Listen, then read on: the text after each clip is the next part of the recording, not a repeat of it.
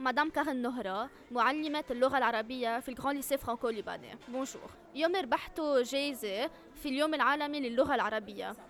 خبرينا عن هالجايزة. آه نحن ربحنا آه جائزة بال CM2 هلا التلاميذ صاروا sixième. آه هذيك السنة شاركنا ب concours المسابقة تبع القصة المصورة. آه القصة المصورة كانت كيف ممكن تصير بالمستقبل. ما كانت هينة ولا علينا كيف نفكر فيها ولا على التلاميذ بس بالآخر طلع معنا فكرة ربحنا كودوكر بدي خبريك عن القصة. أكيد. أوكي. تفضلي. آه عنوان القصة؟ هي الخياطة. آه جربنا نتخيل سوا. جربنا نتخيل سوا كيف آه ممكن الخياطة آه كيف كانت أول شيء صح. كيف كانت؟ كيف هلأ صارت؟